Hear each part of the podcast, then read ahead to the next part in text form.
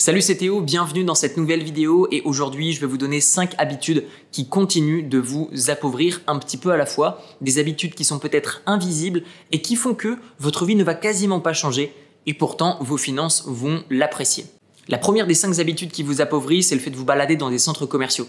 Personnellement, je me rends que dans un centre commercial si je veux aller dans un restaurant, un shop, un endroit en particulier pour rejoindre des amis, mais je vais pas m'y rendre par défaut, je vais pas me balader par défaut dans des centres commerciaux, même si ça peut être hyper agréable et c'est le but des centres commerciaux. C'est le fait de vous attirer, que vous vous baladiez et que vous vous perdiez et que vous achetiez euh, impulsivement euh, des produits. Et donc, de ce fait, personnellement, je ne vais pas me balader dans des centres commerciaux. Je vais rechercher des endroits qui vont me procurer plus de plaisir que de me balader dans un centre commercial.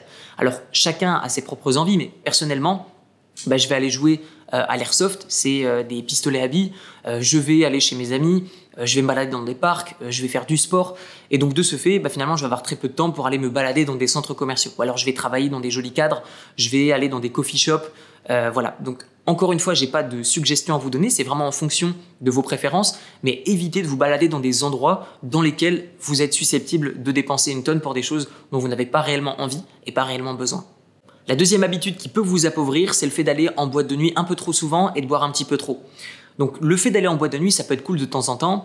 Le truc, c'est que déjà de 1, vous êtes dans une euphorie où vous avez envie de dépenser de l'argent. Et je sais de quoi je parle. Je suis quelqu'un qui va en boîte de nuit et des fois, je me fais grave plaisir.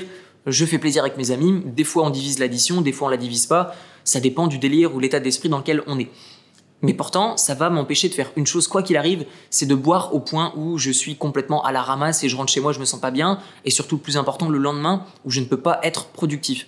Parce que certes, vous pouvez vous faire plaisir en boîte de nuit, mais le truc c'est que le lendemain, si vous avez la gueule de bois, bah, qu'est-ce que vous allez faire? Qu'est-ce que vous allez faire de votre journée? Moi personnellement, j'aime le matin, j'aime profiter de ma matinée, et donc si je vais en boîte de nuit et que je me fais plaisir, eh bien ça va pas empêcher que le lendemain je veuille me sentir bien et que je vais me lever aux alentours de 9 maximum 10 heures d'un lendemain de boîte de nuit. Et donc de ce fait, je vous inviterai simplement à pas forcément ne pas aller en boîte de nuit, mais simplement vous contrôler sur votre consommation d'alcool et sur le fait de ne pas être à un tel point euphorique que vous allez claquer euh, tout votre salaire. Personnellement, en boîte de nuit, il m'est déjà arrivé de faire des soirées de fou, de dingue, euh, pour des raisons particulières ou pas, parfois, je l'avoue, mais ça n'empêche que j'ai jamais, euh, en tout cas à présent, avec, euh, avec l'âge, je bois de moins en moins et je profite de mes matinées parce que pour moi, le plus important, c'est pas seulement l'aspect financier ou l'aspect temporel, mais l'aspect énergie. Si le lendemain, vous n'avez pas d'énergie, vous ne pourrez rien faire, même si vous avez du temps pour vous. La troisième habitude qui vous appauvrit, c'est le fait de subir les messages publicitaires. Que ce soit dans la rue, à la télé, à la radio, sur Internet, que ce soit sur les réseaux sociaux, Facebook, Instagram ou sur YouTube, faites en sorte d'avoir le moins de messages publicitaires. Alors comment c'est possible? Vous avez que ce soit des applications que vous pouvez télécharger sur votre téléphone ou directement sur votre navigateur pour couper les pubs. Vous pouvez également prendre par exemple YouTube Premium pour éviter d'avoir des pubs. Et pour ma part, le fait de ne pas avoir de pubs, je trouve ça excellent pour deux raisons. La première, c'est que je vais pas être dispersé. De deux, je vais pas faire d'achat coup de cœur sur Internet. Et tout simplement, moi, je travaille en ligne, je travaille sur mon ordinateur. Donc si je devais subir toutes les publicités, ça me ferait perdre en productivité. Donc encore une fois, est-ce que c'est une bonne décision pour vous ou pas? Comment est-ce que vous pouvez faire pour avoir le moins de publicité possible? Déjà, je pense que ça passe par le fait d'être moins sur les réseaux sociaux, d'avoir peut-être un indicateur qui va vous dire bah voilà combien de temps vous avez passé sur tel réseau sociaux et se rendre compte simplement c'est une première étape qui vous permettra d'être de moins en moins sur vos réseaux sociaux.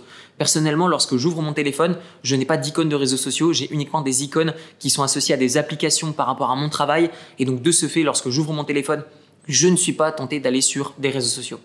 La quatrième mauvaise habitude qui vous appauvrit, c'est le fait d'avoir un seul compte bancaire. Pourquoi est-ce que c'est mauvais? Parce que lorsque vous avez de l'argent liquide, vous vous sentez en sécurité. Alors personnellement, ça m'est arrivé à plusieurs reprises.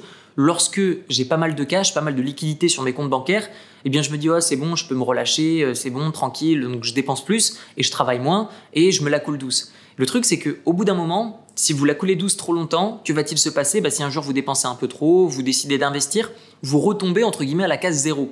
Et de ce fait, à partir de là, faut re-ramer. Donc je vous invite à être constamment dans une logique de produire plus, mieux gérer vos finances et continuer à investir perpétuellement. Pourquoi? Parce que vous allez également subir l'inflation sur votre capital que vous avez en liquide et malheureusement, eh votre pouvoir d'achat va diminuer d'année en année. Donc pour toutes ces raisons, je vous invite à avoir au minimum deux comptes bancaires et ne pas voir l'argent que vous avez en liquide. Et encore mieux, d'investir un petit peu à la fois dans des classes d'actifs telles que l'immobilier, la bourse, le prêt entre particuliers, bref, peu importe ce que vous aimez, les crypto-monnaies, tout ce que vous voulez, ça peut être du business, investissez un petit peu à la fois, gardez juste 6 mois d'avance sur vos dépenses et tout le reste, vous l'investissez loin de votre regard, vous avez votre fonds de sécurité et le reste, c'est investi et perpétuellement on se dit ok, je continue de travailler, je continue de produire, je continue de me développer.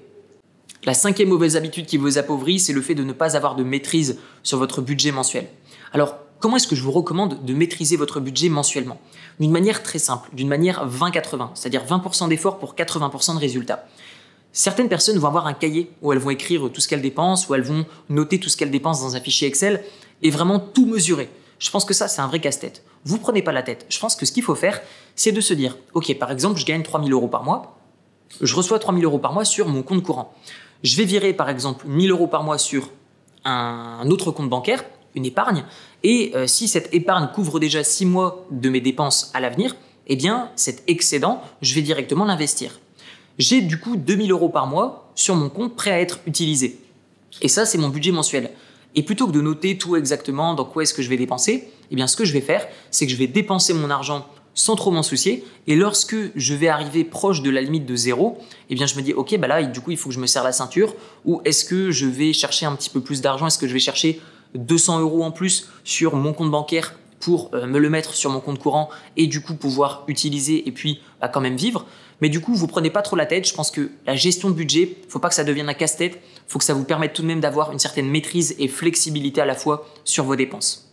On arrive maintenant à la fin de cette vidéo. Dites-moi votre tour dans les commentaires quelle est la mauvaise habitude que vous avez corrigée ou la bonne habitude que vous avez qui vous permet d'avoir plus de maîtrise sur vos finances? Vous retrouverez dans la description mon livre qui s'appelle Libre, comment se créer des sources de revenus passifs avec un petit capital, où je vous montre des notions d'éducation financière, d'investissement immobilier, investissement en bourse, ma vision sur le domaine de l'investissement d'une manière générale, tout ça uniquement basé sur mon expérience, mes succès comme mes échecs.